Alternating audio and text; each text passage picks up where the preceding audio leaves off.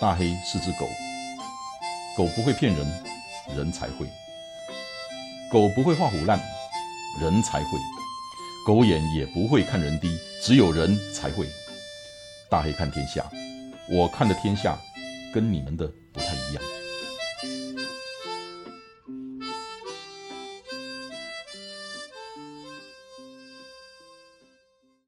好，大家好，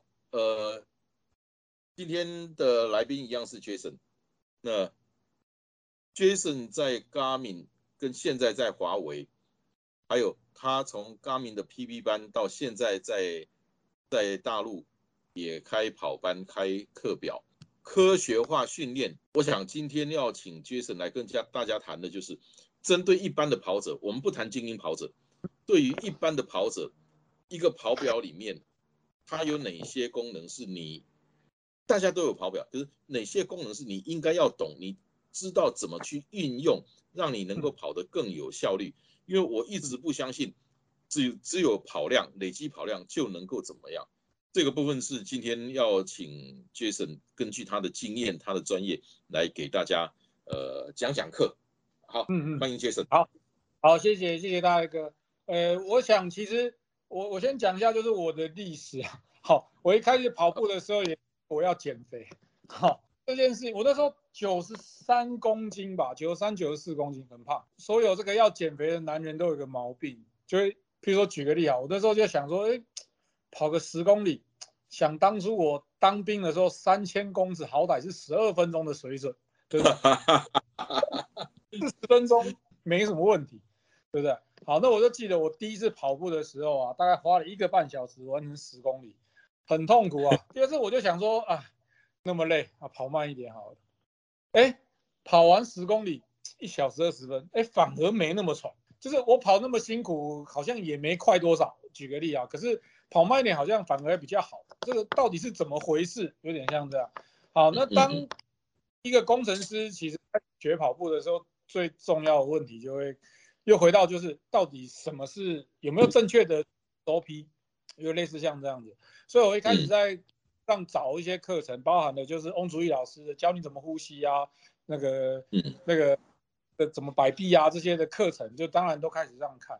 那后来开始自己学跑步了之后呢，其实，anyway，就是我现在其实有时候都会对初跑者来说，比如说像我现在在这边华为也是有带很多的初跑者。我所谓的初跑者啊，就分两类，一种是真的从来没跑过步。就像我当初九十三公斤的时候，他就是很胖，他只是想要开始跑步。好，另外一种跑者是，他没有经过一些科学化的训练，他对训练没概念。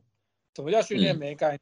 每天上来就是干十 K 的这种，跑了很久之后，成绩就都不进步。这个我其实我也统称他是一个初跑者。那对我来说，这样的人呢，我一开始做的事情是什么？我一开始都会跟他们讲说，我们可不可以照着心率跑？照着心率跑，对，为什么要照着心率跑？因为其实举个例啊，我们一开始都会对跑量这件事情有一个迷失。譬如说，大神告诉我，我们这个一个月四百公里，一个月五百公里，对不对？可是我们真的硬撑到四百公里之后，我们就会有那个成绩吗？其实不会，我们可能花的时间是大神的三倍、四倍，因为我们速度慢，对不对？我们要撑到那个，对我们来说实在是太难。所以这个东西其实就引申出一件事情，就是训练这个东西其实有包含的训练的时间，另外一个东西叫训练的强度。好，强度里面就包含的率跟配速。我们以前都喜欢用的是配速，那其实还有另外一个就叫心率。好，那这两个乘起来之后就叫训练负荷 （training load），主要是这样子。那跑者来说啊，不管你是精英或是非精英，其实你最重要的要关注的事情是 training load。好，不是你的跑几公里。跟配速，对，这是很重要的一件事情。好，那现在很多跑表上面都有 training load 的功能来做这件事。好，那我们先撇 training load 撇掉这件事情不说，我们回到训练这件事情来说，对所有初跑者来说，最重要的事情一定是要观察你的心率，因为我们刚刚已经提了，心率跟你的强度有关，配速也跟你的强度有关。可是对所有的新手来说，比如说你很胖，啊，你不可能用配速去定义你的这个这个强度，那我就会建议你用心率。为什么？因为心率。定义强度这件事情是跟你的能量系统有关。好，我们一开始新训练的时候啊，我们的人的能量系统分三个，一个叫 ATP-CP，好，就是你的能量的最小的单位，好，基本上 ATP、CP 啊，在你身里面非常好烧，只能够你烧十秒就没了，十秒一下就没了。那这时候什么时候会用到？当你跑步的时候被狗追的时候会用得到。没力了，没力了，没了，没，因为 ATP、CP 烧完了，你就没了。好，有点像是这样。那第二个能量就叫肝糖，啊，肝糖能够让你烧一个小时。好。肝糖基本上是主管无氧能力，因为当你肝糖很好烧，肝糖肝糖跟脂肪比起来是很好烧的，所以当你今天跑，你可以想说，当我今天跑很快，对不对？我氧气来不及吸，身体又要能量，怎么？肝糖你赶快补，因为肝糖没有氧，它就能够给你能量，所以肝糖主管无氧，肝糖也管速度，肝糖跟速度有关，啊，肝糖也是管你的能无氧的能量，好，它是无氧的能量系统。那最后一个就是脂肪，好，相信所有人一。运动都是为了烧脂肪，因为胖嘛。好，那脂肪基本上就是跟你的有氧能力有关。好，那怎么样去定义有氧跟无氧能力？基本上呢，其实 Dennis 就有告诉我们，就是它其实针对你的这个心率，它可以帮你分成五个心率区间。好，分成五个心率区间。譬如说以我来说，我的心率区间在一的时候，Easy Run 的时候，Easy Run 的时候基本上就是以脂肪为能量系统来源。好，那如果你的心率在三四五区，三四五区，一二区基本上就是有氧区，三四五区基本上就是无氧区。好，那三四五区基本上在练你的间歇啊，长间歇啊，短间歇，基本上都是属于那个部分。呃，练长跑的呢，要什么？当然是有氧能力要够啊，对不对？所有的入门的跑者，我都会建议说，请你把你的有氧能力练好，不是你每天十公里就要有氧能力哦，你可能每天都在练所谓的混氧。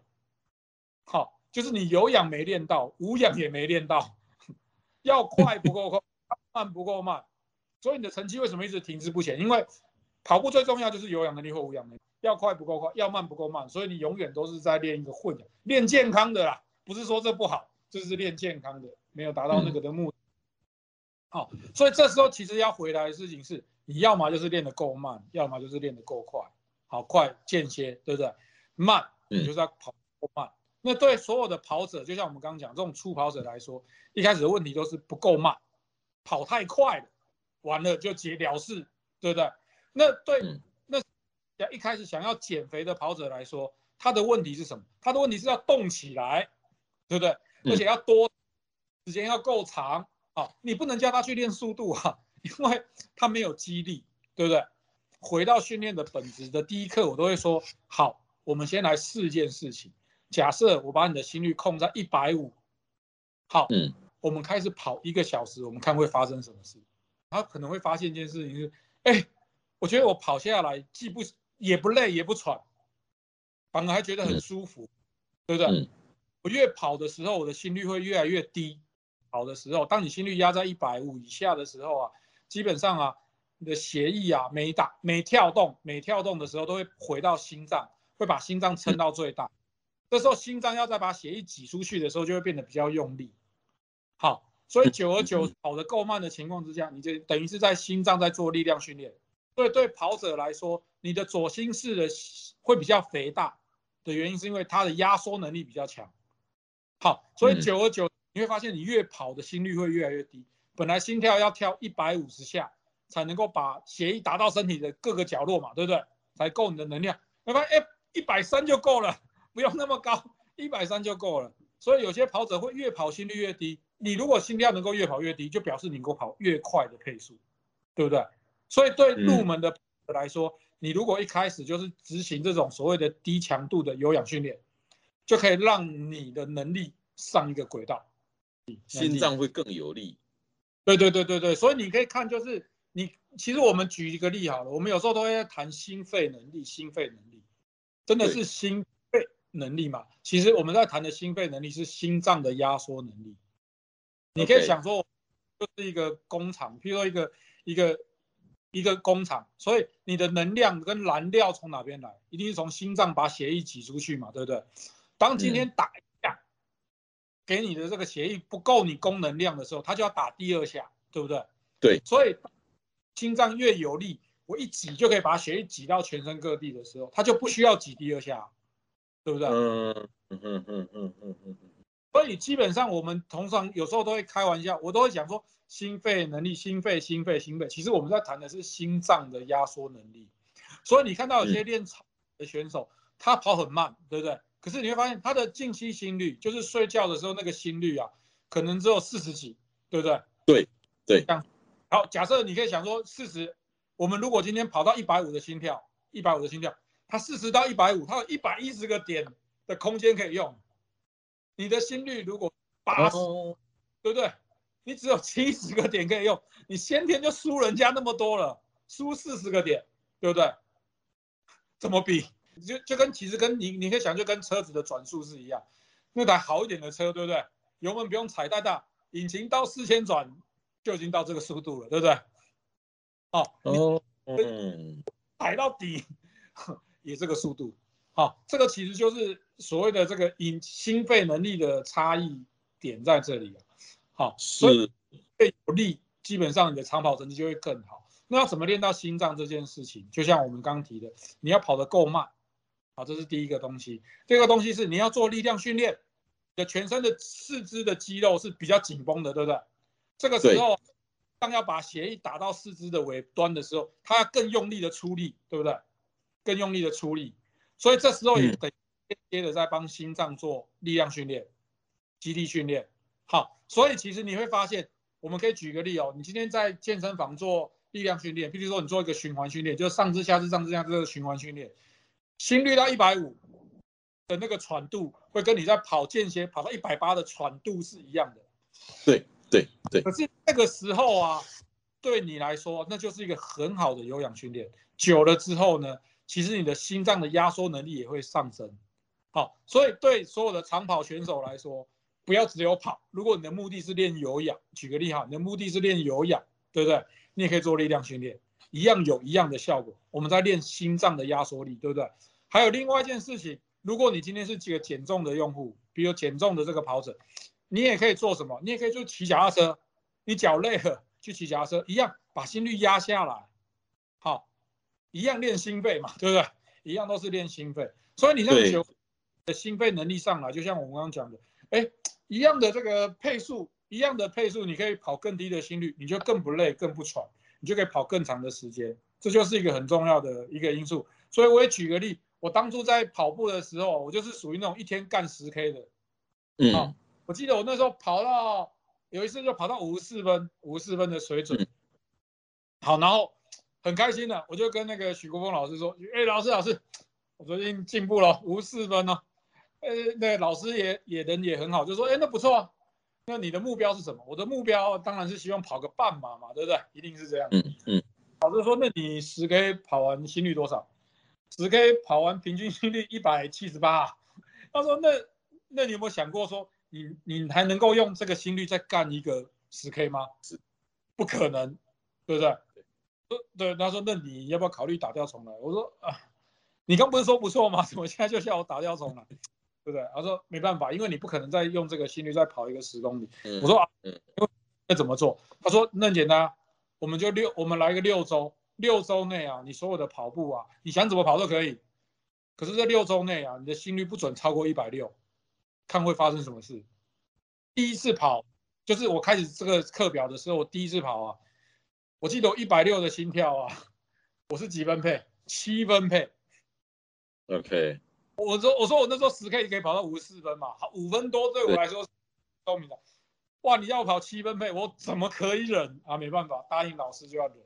好，你知道我从分配啊一直跑跑跑到九分配哦，到后来干脆不跑用走哦，因为有氧能力太差，真的是有氧能力太差。所以有氧能力差就有一个特征，你的心率很容易就上去，又下不来。就会有这样的问题。好，可是你知道我六周，我打打上，你现在在讲哈，就解释了我这一年来的状况。嗯，以前真的动不动就是一百六、一百七啊，嗯，一百六、一百七，那阿波金嘎都起啊了。嗯嗯，现在呢，我就是跑跑走走，跑跑走走的哈，我我心。十 K 下来，我平均心率也就大概是一百二，对，对对，完全不喘，完全不喘，对，那反就是觉得，嗯，就是而且身体状况更好，就对，就是真的就是呼就是回应你你你解释了我一直想不通的道理，你也解释了，因为我在大陆有赞助一些顶尖的选手，有一个女生，有一个女生她全马的 PB 是两小时三十二，她的静止心率是三十二，就像你讲的，因为她三十静止心率三十二，那他要飙到一百八的时候，他有这么多的点可以让他去。对。推，对，哦哦，那那你刚刚讲的这个东西，在在跑表上面，就是说我用心率，所以我如果今天是一个初跑者，那么我就不要管速度，我就用心率去控制。对。对对对。对，就像啊，你说我我我说我第一次跑一百五的心率，对，比如一百六的心率，我我七分数尾尾尾数已经到九分多了，对不对？你知道我练完六。后啊，我练完六周之后啊，我能够用六分半的配速，一样是心率一百六以下了，我能够六分半的配速连飙十五 K，心率都不会动哦。就像你家的变频冷气一样，不管家里来多少人，我我一向很快就可以把你冷气的冷度搞到那个程度，我的压缩机很有力，对不对？其实就是这样的一个道理。哎，所以也告诉跑者一个资讯，就是一个一个观念，就是你要练有氧，不一定只要跑。你要做力量，好，力量也可以练到，对，你也可以去骑脚踏车，也可以，因为我们的目的是练心肺，对不对？你就只要维持把心率这个控制住。所以我们一开始在训练的时候，我都会跟跑者讲说啊，你现在好，就是第一种方法，当然是你把你的心率区间算出来，算出你的有氧的区间是哪里，嗯，啊，比如说，嗯，比较高，有些比较低，因为一百五对有些人来说太高了，有些人说太低，对不对？你先把算出来，好，如果你都不知道，你就两百二减你们去算。或是好，你也可以说，就是一百五的这个心率，你先抓一百五，你就是跑在压在这个一百五以下，然后慢慢的开始跑。好，所以我也再举另外一个例子给给给大哥听。前一阵子那个城邦出版社的那个那个社长何何社长，何社长就是白头发那位，他说他有高血压的案例，他有高血压的范例。好，所以医生就建议他这个你要慢慢跑，慢跑可以治高血压。对，慢跑高血压。呃。医生给他的医嘱就是心率要在一百二、一百三附近，好，他就这样子做着跑。好，然后这个东西我就回我们这个公司内部的分享一样啊。我们有一个同仁就说：“接着你骗我，我跑步啊，跑那么久啊，跑两三年，血压都没降过。”好，我说那 哥你怎么？他说我的很简单呐，我就是每天呢七公里、六七公里，五分配速六七公里。哇，想说哇，配速六那。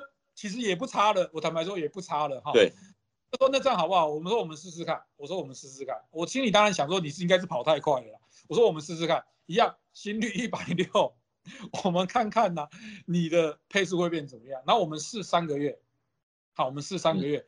你知道三个月之后，一开始啊，他一样是一百六的心率啊，他他的配速是七分哦，一样哦，一百六心率七分呢，跟他平常五分飙八 K 这个心状态完全不一样。然后呢，接下来他练了三个月之后啊，一样一百六的心率，好，他已经可以到六分数了。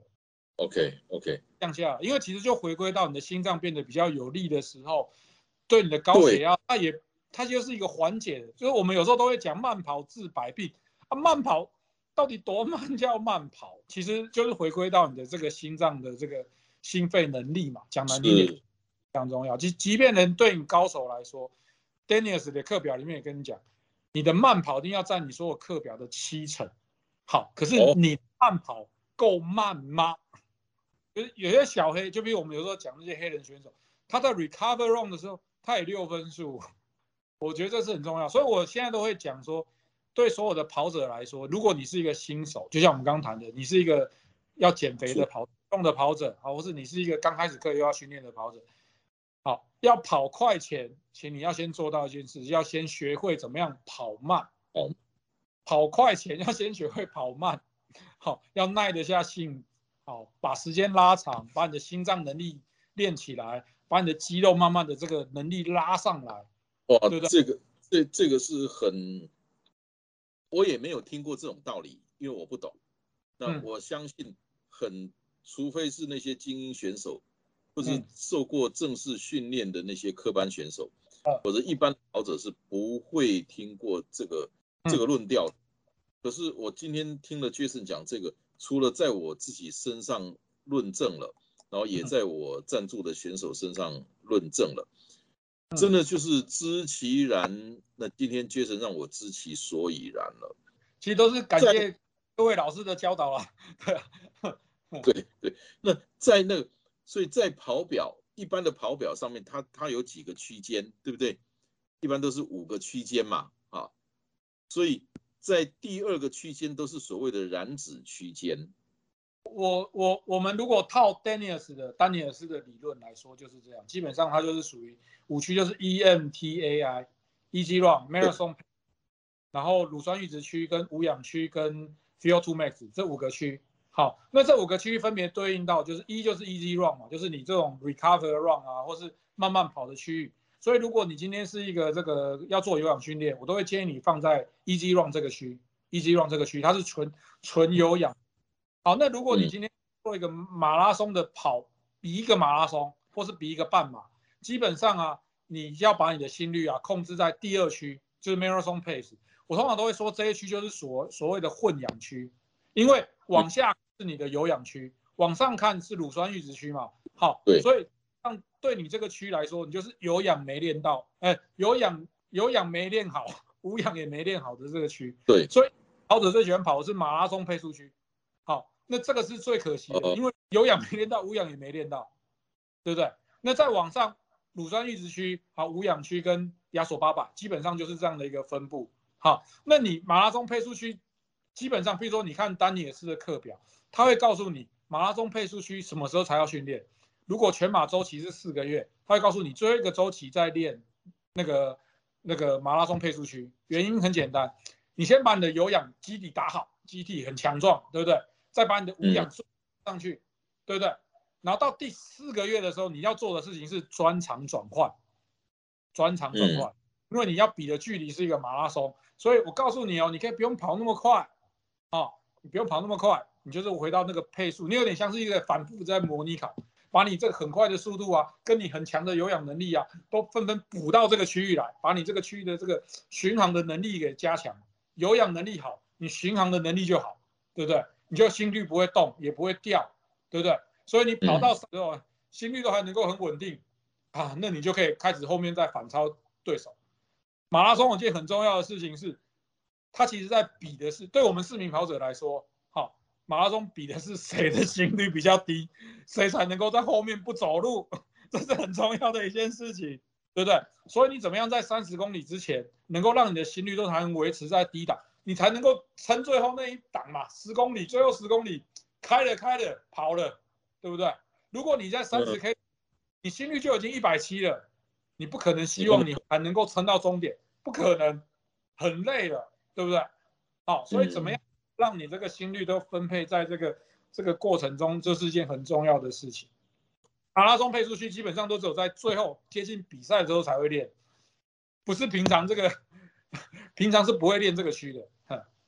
所以其实就是说，我今天不管是要减肥的跑者，或者是我是初跑者，我平常的练习也都是应该以 easy run。那所谓的那个 easy run，一般呃对。所谓的那个最大心率，它有最大心率的测试方法，对对可是，呃，一般的一般的人比较没有机会去测那个东西，那那就是用所谓的两百二减掉减掉你的力，对。不过那个是很笼统的，啊，那只是一个让你 roughly 参考的一个数字而已。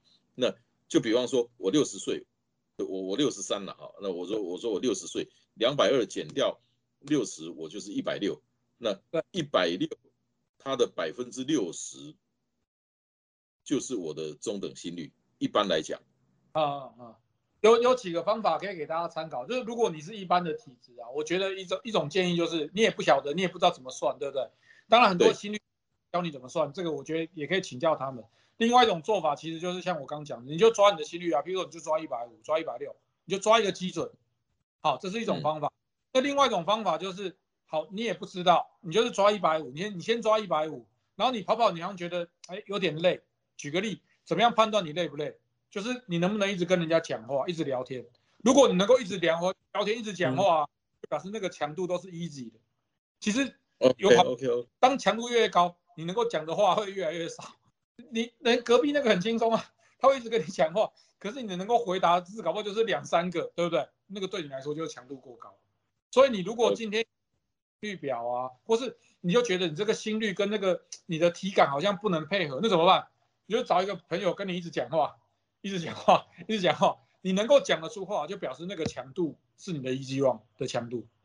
等于就是把你那个可以边跑边说话，所谓的说话不是一两个字哦，比方说我十分数还可以，好，那九分数呢也可以，那这是啊八分数呢可以，我就用用这个方式是比较大、比较 practical、比较比较可以做得到的，对对对。两百二两百二十去减年纪那个太，我觉得那个太太笼统了。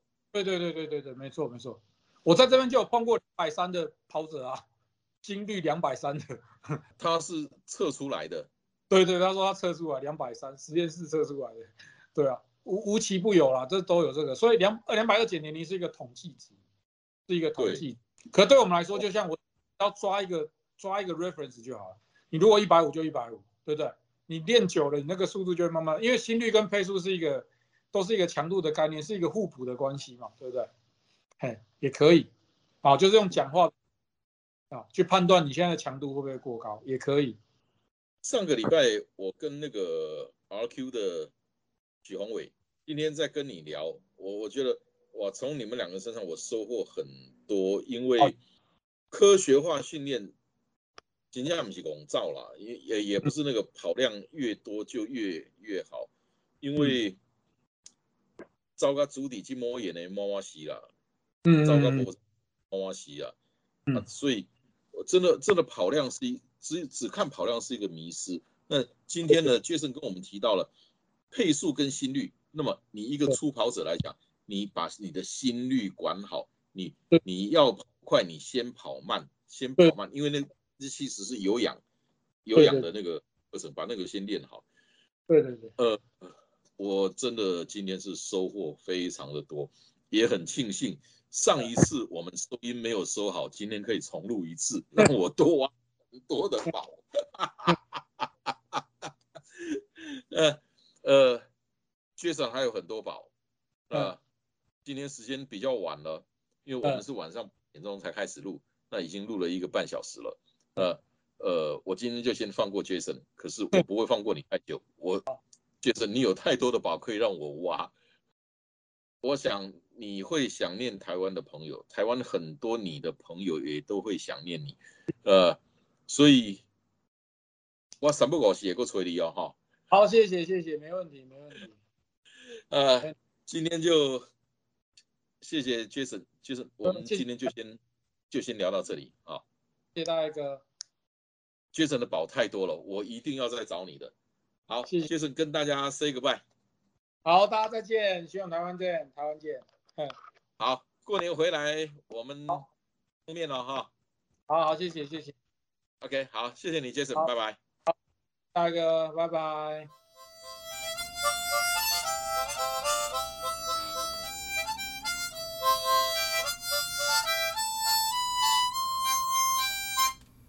谢谢你今天的收听，希望今天的内容对你有帮助。祝你一切顺利，大黑看天下，我们下礼拜见。